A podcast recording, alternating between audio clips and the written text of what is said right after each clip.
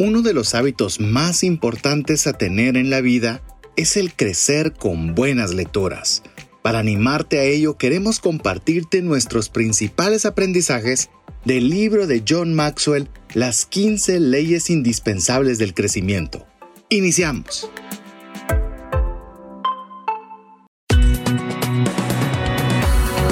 Mirada va más allá de los límites naturales. Nuestro objetivo, darte herramientas que puedan ayudarte a tomar decisiones financieras inteligentes. Somos trascendencia financiera.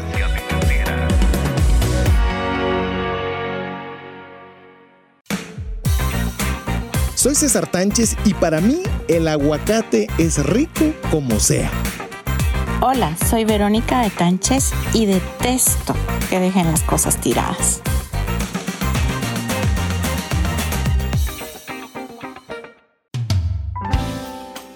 Hola, te saluda César Tánchez y en esta oportunidad me acompaña Verónica Escobar y vamos a compartir contigo un libro de John Maxwell. En esta oportunidad será Las 15 leyes indispensables del crecimiento. Esta es una lectura muy amena, pero muy interesante, porque enfoca casi todo el esfuerzo del autor en hacer el énfasis de lo importante que es que nosotros aumentemos nuestro potencial. Y para ello es indispensable el crecimiento personal. Es muy importante ser intencionales en este tema, porque el potencial es algo que si entre más lo usemos, más lo logramos expandir. De ese punto de vista es que Maxwell en el libro busca hablarnos de cinco aspectos importantes para lograrlo. Uno es tener una actitud correcta. Asimismo, él nos indica que debemos enfocarnos en nuestras fortalezas, es decir, no en las fortalezas de otras personas, sino en aquellas que Dios ha puesto en cada una de nuestras vidas al estar enfocado en nuestras fortalezas vamos a poder estar mejor sintonizados con la pasión, con nuestra pasión, con ese llamado que es individual y que cada uno tiene o debe buscar. Asimismo, el cuarto elemento que busca el autor a través de la lectura es estar conectado con el propósito. Recuerde amigo que todos tenemos un propósito, algo por el cual Dios nos ha traído a esta tierra. Cuando nosotros nos conectamos con el propósito, podemos vivir una vida que valga la pena porque estamos haciendo aquello para lo cual Dios nos ha llamado. Y otro punto importante es desarrollar las habilidades. Si hablamos que el potencial es de alguna forma elástico, es decir, entre más lo usamos, más lo expandimos, debe ir acompañado con el desarrollo de nuestras destrezas. A través de la lectura de este libro, Las 15 leyes indispensables del crecimiento, el autor nos va a ir guiando para que cada uno de estos objetivos pueda ser parte de nuestra vida y nos ayuden a tener trascendencia financiera. Hoy vamos a tratar 5 de estas 15 leyes que el autor nos propone y vamos a iniciar con la primera, la intencionalidad. Cuando hablamos de intencionalidad debemos estar conscientes que el crecimiento personal no ocurre solo. Debemos superar el temor al fracaso. El después es un asesino de los sueños. ¿Cuántos sueños se han quedado por quererlos realizar un día después? Muchas veces también queremos cambiar nuestra situación el día de hoy, pero no estamos dando los pasos necesarios el día de hoy. Queremos que suceda muchas veces por arte de magia, queremos aprender una destreza casi sin hacer nada. Por eso el autor nos anima en esta primer ley a que debemos ser intencionales, que debemos de buscar cómo mejorar esas destrezas que nos ayudan a crecer personalmente. Usted debe traducir este tema de la intencionalidad como la importancia de tomar una decisión, dejar de postergar, dejar de buscar pretextos, ponerse metas cortas, concisas, que le permitan avanzar. el mejor aliado que usted va a tener cuando usted quiere ser intencional es hacer algo hoy, no el día de mañana no la próxima semana ni dentro de un mes. Lo importante es que nosotros definamos algo. Puede parecerle pequeño, puede parecerle irrelevante, puede parecerle eh, sin sentido, pero esa pequeña acción que usted haga el día de hoy puede hacer la diferencia. Por favor, no menosprecie esa acción chiquita que usted puede creer que no, no lo va a llevar a ninguna parte porque es pequeña Eso sucede mucho con el tema, por ejemplo, del ahorro. Cuando nosotros queremos comenzar a ponernos una meta de ahorro y nos ponemos una meta bastante alta porque tenemos un propósito bastante ambicioso, pero muchas veces eso arranca con que usted decida apartar una pequeña cantidad de dinero hoy. Así que si usted quiere ahorrar, por poner cualquier ejemplo, de una vez asigne una cantidad. Puede ser la moneda más pequeña que usted tenga en su bolsillo, puede ser el billete más pequeño de su bolsillo, pero tome esa acción. Esa acción que usted toma en este momento va a ser el punto de inflexión que usted va a tener para cambiar su futuro. Así que el primer, la primera ley que queremos compartir con usted el día de hoy es la intencionalidad. Asimismo, queremos compartirle una segunda ley y esa segunda ley para poder crecer personalmente, como lo llama John Maxwell, es la conciencia. Debemos saber hacia dónde queremos ir y dónde nos encontramos ahora. De ahí la relación también entre la intencionalidad y la conciencia. ¿Hacia dónde vamos? ¿Cuál es nuestro sueño? Definámoslo. Pongámosle nombre, pongámosle apellido, visualicémoslo y sepamos que si bien estamos hoy en el punto A, estamos claro que nos dirigimos al punto B, a la realización de ese sueño o de esa meta que nos hemos trazado. Y Verónica decía algo muy importante, el conocer el punto A. Muchas veces queremos o sabemos hacia dónde nos queremos dirigir. Queremos el punto B, ese sueño, ese viaje, esa casa, ese carro, ese nuevo trabajo, ese negocio. Eh, fácilmente a veces lo tenemos eh, presente en nuestra mente. Sin embargo, raras veces conocemos bien el punto A, cuál es nuestra situación, qué son aquellas cosas que tenemos que nos van a ayudar a llegar hacia el punto B y cuáles son aquellas que nos están limitando. Muchas veces nosotros no hacemos un inventario tanto de compromisos como de, deudas o tampoco hacemos también un inventario de destrezas, de habilidades, de potenciales, buenos amigos, eh, relaciones, contactos, todo aquello que nos puede ayudar en nuestro presente, es decir, en nuestro punto A, para llevarnos a ese punto B. Seamos honestos con nosotros mismos. Realmente acá no estamos hablando de la conciencia hacia otras personas, estamos hablando de la conciencia de nuestra situación, de nosotros mismos, de la persona que somos. Nadie nos está pidiendo que seamos perfectos, pero sí que demos lo mejor de nosotros. Al estar nosotros conscientes que tenemos áreas por mejorar, vamos a poder trabajar mejor en cada una de ellas. Pero seamos honestos con nosotros mismos, no engañamos a nadie más, solo le hacemos daño a nuestra persona y a nuestro entorno, a las personas a las que influimos. Hay un libro que me gustó mucho la lectura y se llama La lámpara mágica, en la cual hacía énfasis a lo que bien mencionaba Verónica. Muchas veces nosotros eh, sentamos nuestro punto B en otras personas. Es cierto, vamos a necesitar de personas que nos ayuden a, llegar a ese lugar que queremos, pero realmente lo que nosotros tenemos que hacer es, principalmente enfocarnos en aquello que depende de nosotros. Y hay un factor muy importante en ello. ¿Cuánto cuesta llegar al punto B? Cuando nosotros tenemos o comenzamos a cuantificar, podemos tomar una primera gran decisión, que si estamos dispuestos a pagar el precio de lo que involucra llegar a ese punto B ese precio no necesariamente es bajo, probablemente va a ser alto y doloroso, pero la clave aquí es saber si estamos dispuestos a pagarlo, si ese punto B realmente es algo que añoramos, algo por lo que nosotros tenemos un llamado y estamos dispuestos a pasar ese camino. Es mucho más fácil sabiendo hacia dónde vamos, sabiendo qué nos apasiona, sabiendo qué cosas se nos facilitan, porque eso nos va a ayudar a trabajar en nuestras destrezas, en nuestras fortalezas y alivianar ese camino que debemos recorrer. Bien decía Verónica, yo recuerdo cuando empecé con mi primer emprendimiento, la empresa corredora de seguros, y la verdad no sabía exactamente el precio que tenía que pagar para que crear una estabilidad en ese tipo de empresa. Y recuerdo mucho que hubieron situaciones en las cuales yo quería cerrar ya el negocio porque no estaba dando los resultados que esperaba era porque yo no había desde un inicio eh, calculado cuánto me iba a costar tener ese sueño. Yo creo que uno se ahorraría muchísimo trabajo, muchísima cansancio y ansiedad si uno sabe el precio. Y a uno sabiendo el precio, pues uno puede medir la pasión sabiendo si es realmente algo que uno está dispuesto a sacrificar horas de vida, sacrificar dinero, sacrificar tantas cosas que puede llevarnos a alcanzarlo. Porque si no nos apasiona, pues mejor buscamos otro. Pero si es algo que nos apasiona, estaremos dispuestos a poder pagar ese precio. Ese es un punto muy importante porque no solo es saber qué quiero, sino también distinguir qué es lo que no quiero. Porque la pregunta que nos lleva a esa raíz es ¿por qué? ¿Por qué lo quiero hacer? Y el preguntar el por qué en repetidas ocasiones nos va a llevar a ese centro.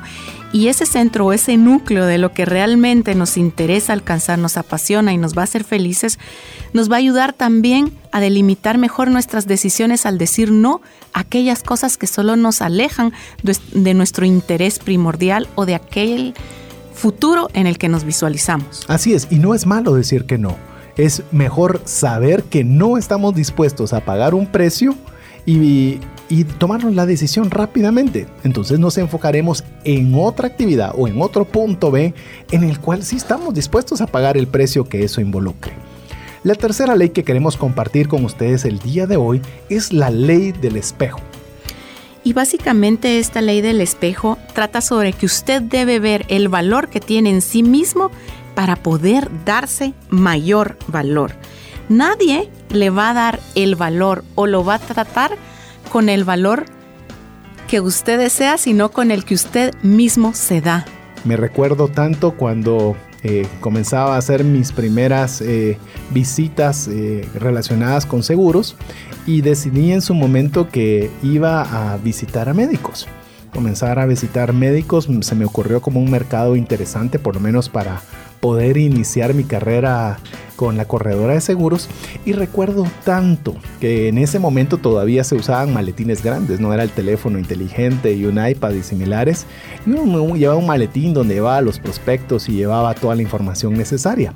Pero esos eran maletines muy parecidos a los que usaban las personas que se dedicaban, eh, ¿cómo se les llaman a las personas que les llevan muestras y todos los médicos? Los visitadores, los visitadores médicos. Entonces me trataban similar a un visitador médico. Eso no lo digo de forma ni despectiva ni, ni, ni al contrario, eh, simplemente diciendo que éramos el mismo trato.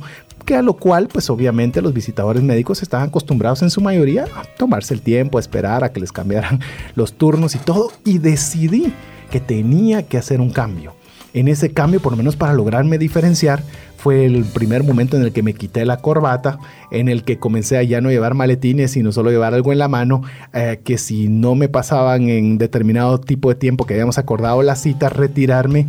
Y mire, son cosas que para mí eran difíciles porque yo necesitaba la cita, yo necesitaba que me recibieran, pero era algo que yo necesitaba darme primero el valor para que obviamente la persona encargada, la secretaria, el mismo médico, también pudiera tenerme ese valor a mi tiempo y a mi esfuerzo. Y bien lo decía Verónica, no podemos dar de aquello que no tenemos. Es importante recordar que está totalmente documentado por cada 30 nos que se dan, se recibe un sí. Es decir, He allí el reto de una buena autoestima, de una de la seguridad en uno mismo. Usted estar consciente que no todo va a ser sí en la vida, va a recibir por cada 30 nos un sí. Pero ¿hacia dónde va usted? ¿Hacia dónde dirige? ¿Está tomando bien sus pasos?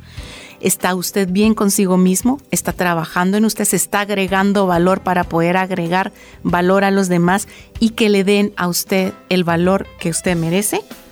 Para que usted pueda aplicar la ley del espejo, lo, le aconsejamos que uno, haga la lista de sus mejores cualidades, número dos, hable bien de sí mismo y la tercera, añada valor a otros. La cuarta ley que queremos compartir con ustedes es la reflexión. Todos necesitamos un tiempo y un lugar para hacer una pausa y meditar. Y esto parece muy sencillo, pero imagínese usted que está con su grupo de trabajo en medio de la época más cargada, más ajetreada en su oficina, presentando proyectos, generando planes. Y la persona que es clave para trabajar con usted la encuentra en su escritorio, sosteniéndose la cabeza, viendo hacia la ventana, con los ojos cerrados, respirando profundo. ¿Cómo se sentiría usted? ¿Cómo reaccionamos todos? Está perdiendo el tiempo. ¿Por qué hace eso en medio de esta situación que tenemos de crisis, de, de poco tiempo o de carga de trabajo? ¿Por qué lo hace? Y es que todos estamos acostumbrados a que lo bueno es correr, lo bueno es tener exceso de trabajo. Y lo malo es tomarse el tiempo para reflexionar.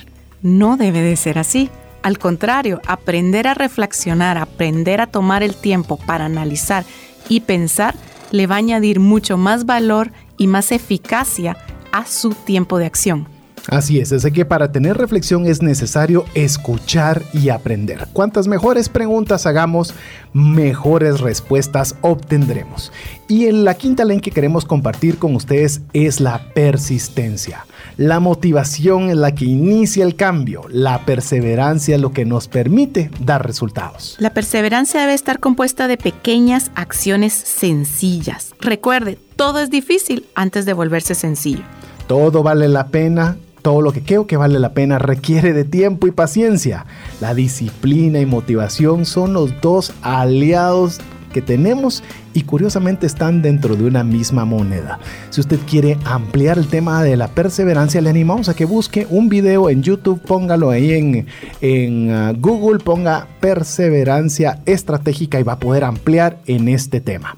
Así que queremos dejarle estas cinco leyes que estamos seguros van a hacerle de bendición, van a mejorar sus destrezas para que ellas le puedan servir a usted para trascender financieramente.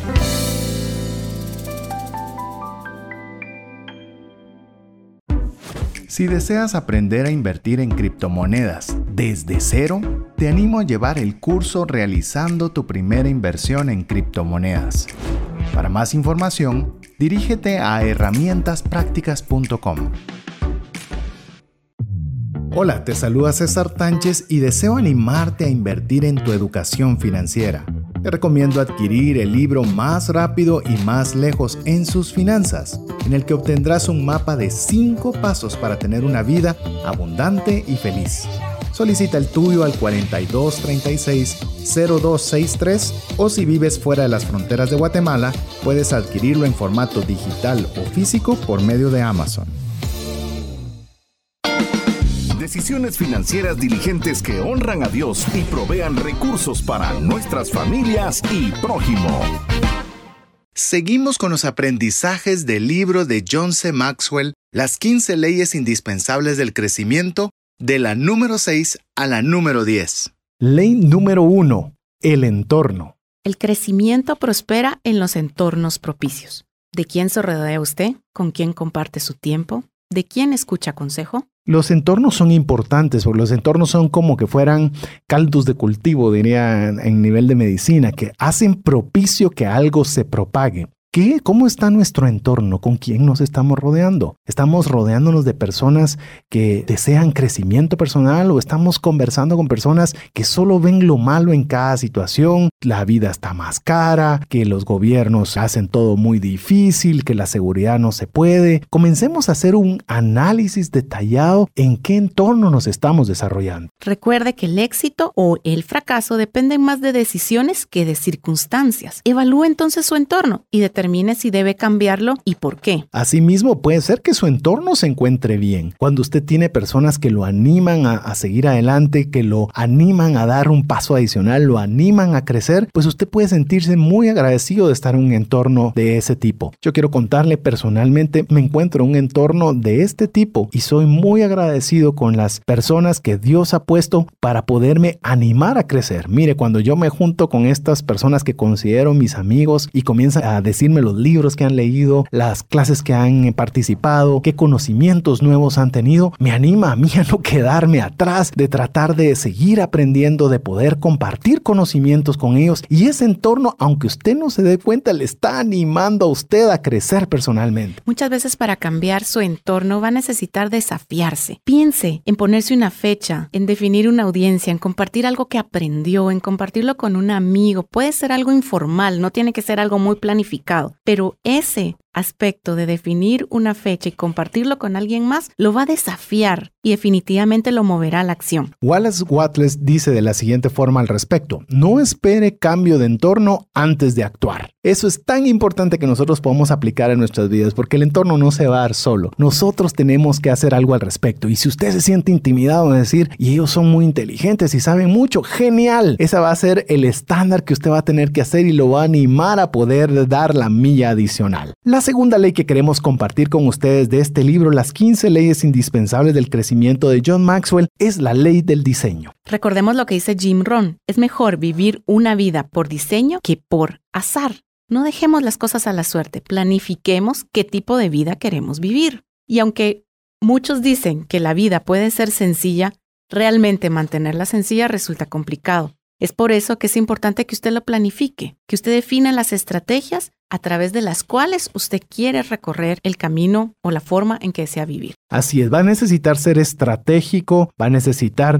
tener un campo de acción que sea sencillo, pero que a la vez sea eficaz. Eso no es un camino fácil. Mire, cuando nosotros queremos mantener la vida sencilla, nos damos cuenta que son una serie de desafíos que nos mueven de nuestro objetivo y comenzamos a complicarla adquiriendo más cosas, metiéndonos a, cosas que no nos corresponden. Aquí es como nos enseñó Jesús a caminar, que nuestro sí sea sí y nuestro no sea no. Pero eso va a ser posible cuando nosotros hacemos una vida de diseño y no por donde nos lleva el viento. Hablar de diseñar nuestra vida no se refiere a definir nuestra carrera profesional, qué queremos llegar a ser, va un poco más allá, va a definir el marco el campo de acción, es decir, los límites, los parámetros que van a medir nuestra vida, cómo queremos invertir el dinero, cómo queremos utilizar el tiempo, en qué vamos a invertir nuestro esfuerzo. Es un poco más macro y por supuesto, en el camino va a ir definiendo cosas como una carrera profesional, un trabajo, eh, la familia, todo lo que está involucrado.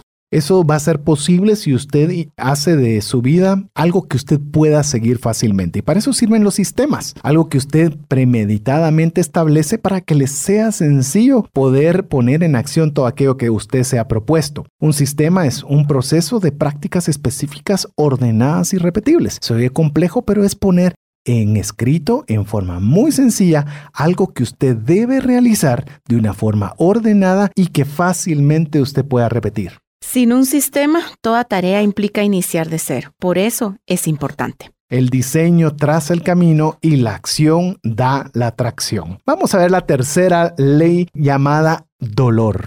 A ver, el dolor es la respuesta que le damos a las malas experiencias. De alguna forma, tenemos que ser realistas que el dolor muchas veces nos mueve, pero la pregunta es hacia dónde nos mueve o hacia dónde vamos a permitir nosotros que nos mueva. Recientemente en la oficina tuvimos un percance fuerte por un tema de seguridad y es algo que nosotros no queríamos vivir. De hecho, fue algo que fue muy incómodo, se siente uno mal por, por violentar la parte donde uno se siente tranquilo y por supuesto que es algo que uno no quiere hacer, pero lo que es interesante de esta ley que nos comparte John Maxwell a través de su libro es que muchas veces el dolor es necesario para forzarnos a nosotros a movernos y esto nos ha ayudado a generar nuevas ideas de pensar, ok, seguimos en el mismo lugar, pero ¿qué me de seguridad deberíamos mejorar. Dos, tal vez hay una forma diferente y mejor de hacerlo. Tres, quizás hay una mejor ubicación. Cuatro, no habíamos pensado y comenzamos a darle permiso a nuestra mente a pensar cosas diferentes que quizás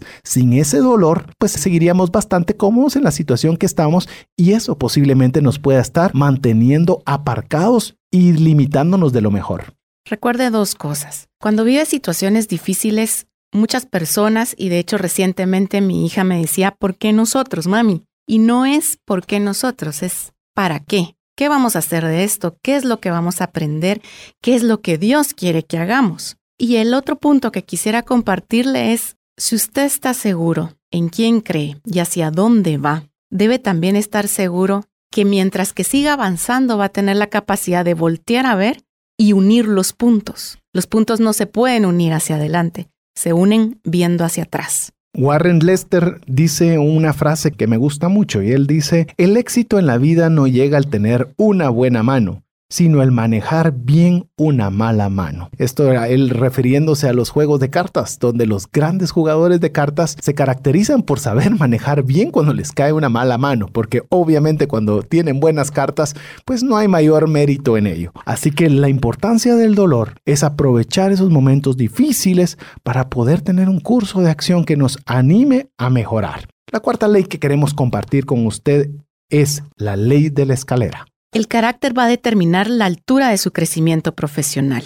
La honestidad es el núcleo del carácter, daña o puede mejorar su reputación. Mejor es el buen nombre que las muchas riquezas, nos dice Salomón en el libro de Proverbios. Cuán cierto es. Y yo he recordado muchas veces muchas oportunidades en las cuales el buen nombre, incluso el buen nombre de mis abuelitos, el buen nombre de mis papás, me ayudaron para abrirme una puerta. Muchas veces me pregunté también qué hubiese sido si hubiera sido al revés, si ese mal nombre me hubiera perjudicado me hubiera dificultado lograr algo. Recuerdo que siendo tal vez primer año de la universidad tuve un accidente de tránsito y fue cerca del lugar donde vivían mis abuelitos.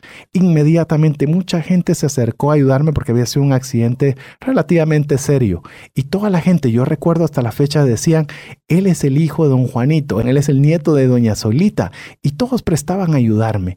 Ese es el estándar que nosotros debemos también tener, de poder hacer esa buena reputación a través del crecimiento personal, de dar nuestra palabra y cumplirla, lo que va a permitir que otras personas confíen en nosotros y podamos también hacerles crecer junto con nosotros. Para formar el carácter va a requerir humildad, va a requerir aprender de otros, aceptar que realmente no lo sabe todo y que debe formarse en distintas áreas de su vida. Pero también requiere otra parte que es el servicio a otros sin importarse darse cuenta de lo mucho que usted tiene y cómo puede servir y ayudar a otras personas. Y con ello, con estos dos aspectos va a venir también la gratitud. Reconocer que realmente cualquier cosa que usted tenga no la obtuvo simplemente por lo que usted es, sino la recibió por gracia, por la contribución también que alguien más hizo para usted. Y esto nos lleva a la quinta ley que vamos a compartir de este buen libro de John Maxwell, las 15 leyes indispensables del crecimiento, y es la ley de la banda elástica. La banda elástica básicamente se refiere a la tensión entre donde nos encontramos y donde podríamos estar.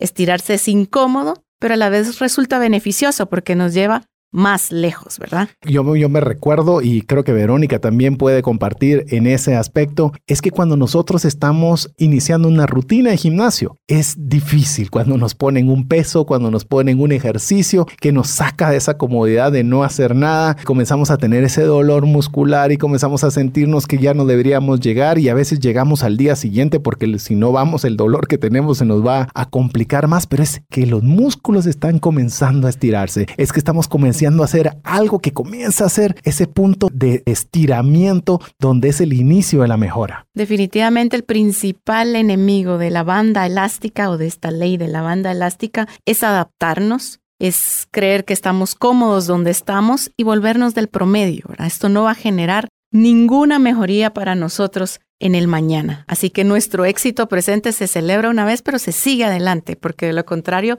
nos va a detener. De hecho, para que usted tenga una estadística relacionada al respecto, es una estadística lamentable y eso que de un país que nosotros admiramos como de primer mundo, en Estados Unidos tan solo el 32% de la población ha entrado alguna vez a comprar un libro. Y estamos hablando de una potencia mundial. Imagínense a nivel latinoamericano cuán menores pueden ser los porcentajes. Si no estamos dispuestos a crecer, a estirarnos, va a ser difícil que nosotros podamos mejorar en nuestro crecimiento personal. Ser promedio es no devolver ningún interés de la inversión que Dios ha hecho en nosotros. Recordemos las palabras de Peter Drucker, el mayor enemigo del éxito del mañana es el éxito del presente. Si deseas aprender a invertir en criptomonedas desde cero, te animo a llevar el curso Realizando tu primera inversión en criptomonedas. Para más información, dirígete a herramientasprácticas.com. No permitas que una enfermedad o fallecimiento inesperado destruya la economía familiar. Contrata un seguro de vida, gastos médicos o de bienes con expertos. Cotiza el tuyo al WhatsApp 5995 4444. Tener seguros es una decisión financiera inteligente. Mensajes vía WhatsApp 502 59190542. Continuamos con nuestro recorrido de los principales aprendizajes de las 15 leyes indispensables del crecimiento por John C. Maxwell, ahora conversando de las leyes número 11 a la número 15. La ley número uno que queremos compartir contigo el día de hoy es la ley de la compensación. Básicamente la ley de la compensación habla que es necesario ceder para poder crecer. Es decir, para conseguir algo que nunca ha tenido, debe hacer algo que nunca haya hecho. Cuando estamos en lo más bajo hacemos concesiones debido a la desesperación. Estamos dispuestos a hacer cualquier cosa. Pero cuando ya vamos adquiriendo ciertas cosas, normalmente ya no queremos ceder tanto. Algo que yo he visto mucho esta ley que nos comparte John Maxwell es en el caso de los emprendimientos. He visto principalmente en el tema de los emprendimientos digitales que cuando uno escucha testimoniales de éxito, la mayoría de los testimoniales de personas que les ha ido bien en lo que hayan realizado fueron aquellos que ya no tenían otro camino. O funcionaba o funcionaban. Realmente no tenían más que perder, más que dedicar todo su tiempo, toda su pasión y toda su energía les digo una oportunidad que yo traté de explorar un negocio en esa vía, un negocio digital. Comencé a escuchar estos testimoniales que me ponían muy motivado y quería tratar de imitar los conceptos, pero me di cuenta que no obtenía los mismos resultados. Y esto se debía específicamente a esta ley que estamos compartiendo con usted el día de hoy, la ley de la compensación, porque yo no estaba dispuesto a dar lo que estas personas habían dado, lo habían dado todo, pero yo tenía un trabajo, yo tenía una familia, yo tenía una serie de situaciones que para poder haberle entregado el todo, yo no estaba dispuesto, no estaba dispuesto a ceder lo que era necesario, consecuentemente no podía tener los mismos resultados de aquellos que sí estaban dispuestos a ceder para crecer. Como bien dicen, el precio de cualquier cosa es la cantidad de vida que se intercambia por ello es decir, el tiempo que usted dedica a eso. De esa forma, la próxima vez que usted se le haga alguna oferta, usted vaya a decidir dedicar su tiempo en algún negocio adicional o en un proyecto adicional, sea rentable desde el punto de vista económico o sea ad honorem, usted debe preguntarse si el tiempo que invertirá en eso es algo que usted desea sacrificar o regalar para ese fin. De hecho, no todo es dinero. Quiero comentarle que personalmente he tomado la decisión, raras excepciones al respecto,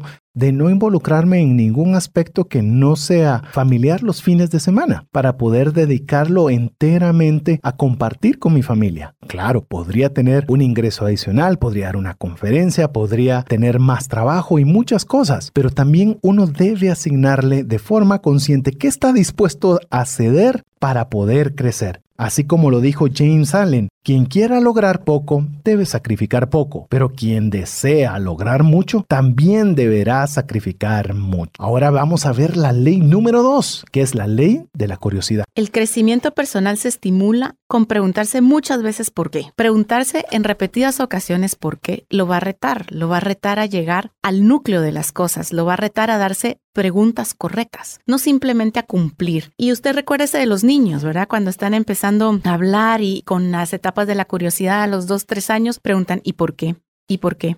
¿Y por qué? ¿Y por qué? Y ninguna respuesta les satisface. Así debemos de ser nosotros. Realmente no es dos porqués ni tres porqués, es el último porqué hasta que no encuentre respuesta. De hecho, con lo que mencionaba Verónica, me hizo recordar muchos episodios de mis hijas en las cuales el porqué es ilimitado. Pero la pregunta es, ¿Por qué preguntan tantas veces por qué? Es porque son curiosas en mi caso, quieren aprender, no saben mucho lo que está sucediendo. Recientemente estábamos en la mesa y estábamos platicando sobre un tema que tenía que ver relacionado con seguros médicos y había muchos términos médicos el cual estaba compartiendo con mi esposa. Y mi hija mayor comenzó a preguntar, ¿y qué es eso? ¿Y qué es eso? ¿Y qué es eso? ¿Y por qué se da? Y miren, no pudimos hablar del tema porque había muchas preguntas intermedias que generaban todavía más porque esa curiosidad de niños la deberíamos adoptar nosotros, ser tan curiosos como ellos para tener ese apetito, esa ansia de aprender. Básicamente porque la curiosidad es la característica de alguien que aprende toda la vida. Ojalá seamos nosotros de esas personas que tienen sed de conocimiento y de las que podemos aprender toda la vida. El conocimiento, el entendimiento, la sabiduría no solo llegan, debemos nosotros ir a buscarlos. Y la curiosidad es aquella que nos abre las puertas para poder tener estos elementos tan añorados. ¿Va a requerir de apertura y vulnerabilidad? Sí, porque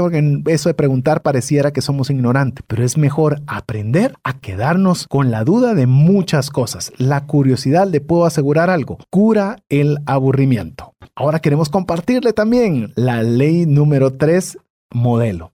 Necesitamos modelos o mentores. Realmente para conocer el camino que está adelante, debemos preguntarles a quienes regresan, a quienes ya fueron, a quienes están adelante de nosotros. Mire a su alrededor. No tiene que ser en su oficina, no tiene que ser dentro de su familia, pero vea, observe, debe haber alguien que Dios ponga en su camino del que usted pueda aprender y quien va a estar abierto a asesorarlo. De hecho, si usted no puede pensar rápidamente en alguien, adopte buenas lecturas. Por eso Queremos compartirle de crecimiento a través de buenas lecturas. Si usted puede encontrar grandes mentores, puede escuchar el mejor conocimiento de Warren Buffett, de Bill Gates, de Steve Jobs, de todas aquellas personas que han revolucionado el mundo y usted lo tiene al alcance de una buena lectura, pero usted necesita aprender de alguien más. Y vamos a ver la siguiente ley, vamos a ver la ley de la expansión.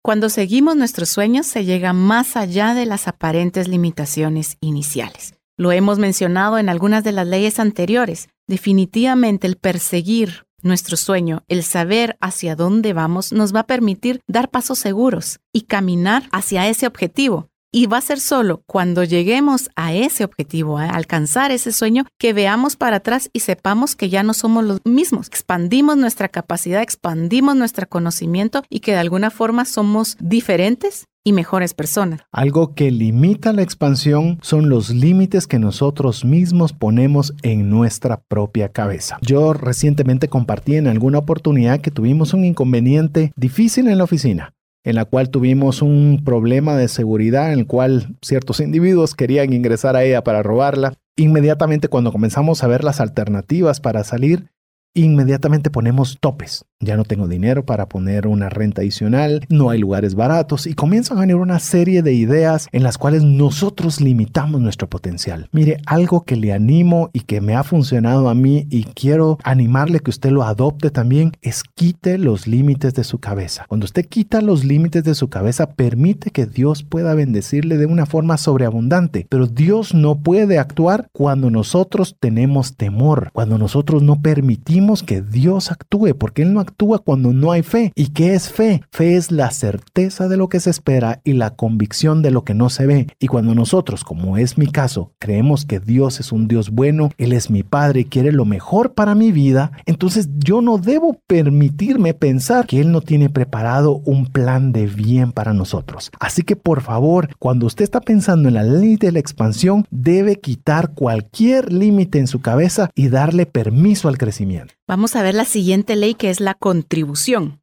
No se puede dar de lo que no se tiene. Esto es sencillo y básicamente el crecimiento personal va a facultar para que la persona, para que usted pueda desarrollar a otros. Recientemente, un buen amigo, César Solís, mencionaba que él muchas veces para ayudar a otros no necesariamente desembolsa cantidades monetarias, sino da de su trabajo, da de lo que se sabe, imparte cursos, y de esa forma con lo recaudado ayuda a organizaciones. Pero básicamente él no podría hacerlo si él no estirara la barda y no pensara más allá y quisiera compartir de sus conocimientos con otros. Es importante que nosotros demos. En la medida que nosotros más damos, más recibimos. Yo sé que es un principio bíblico, pero hoy lo puede ver usted hasta de forma comercial. ¿Cuál es aquella empresa que es la más exitosa? Es aquella que ha compartido más. Ejemplo, le hablo de un Airbnb que no tiene un solo hotel, pero facilita al mayor número de personas la posibilidad de tener un buen hospedaje. Uber, que no tiene un solo vehículo en propiedad, pero permite al mayor número de personas ofrecer su vehículo para poder llevar a una persona y también personas que puedan utilizar ese servicio para poderse trasladar de un lugar a otro. En esta era estamos en la era del share y gana o share o el compartir, digo share porque normalmente las redes sociales así lo podemos encontrar, el que más comparte, el que más lo hace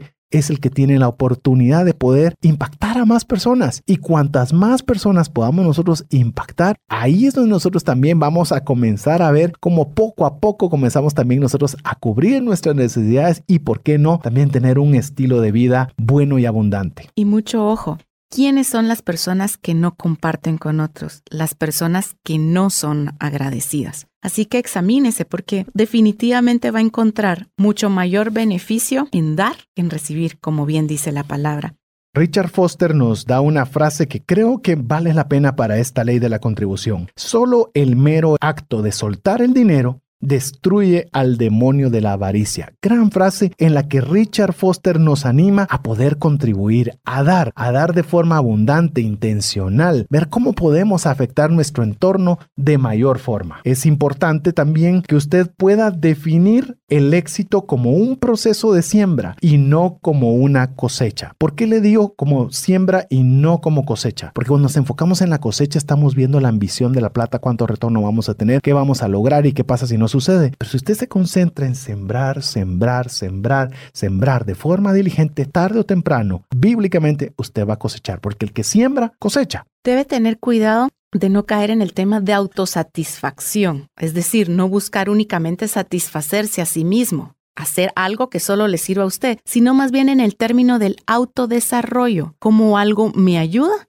a servir a otros. Vea que son palabras que se parecen en la forma que están escritas y las decimos, pero que tienen significados totalmente diferentes. Una es algo como me sirve únicamente a mí y lo otro es como algo nos ayuda a poder bendecir a otras personas. Te animo a unirte al grupo Creciendo con Buenas Lecturas en Facebook, un espacio desarrollado y pensado para el crecimiento personal a través de buenas lecturas. Espero que el programa haya sido de ayuda y bendición.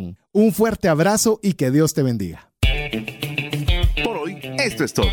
Esperamos contar con el favor de tu audiencia en un programa más de Trascendencia Financiera. Esta es una producción de iRadios Guatemala Centroamérica.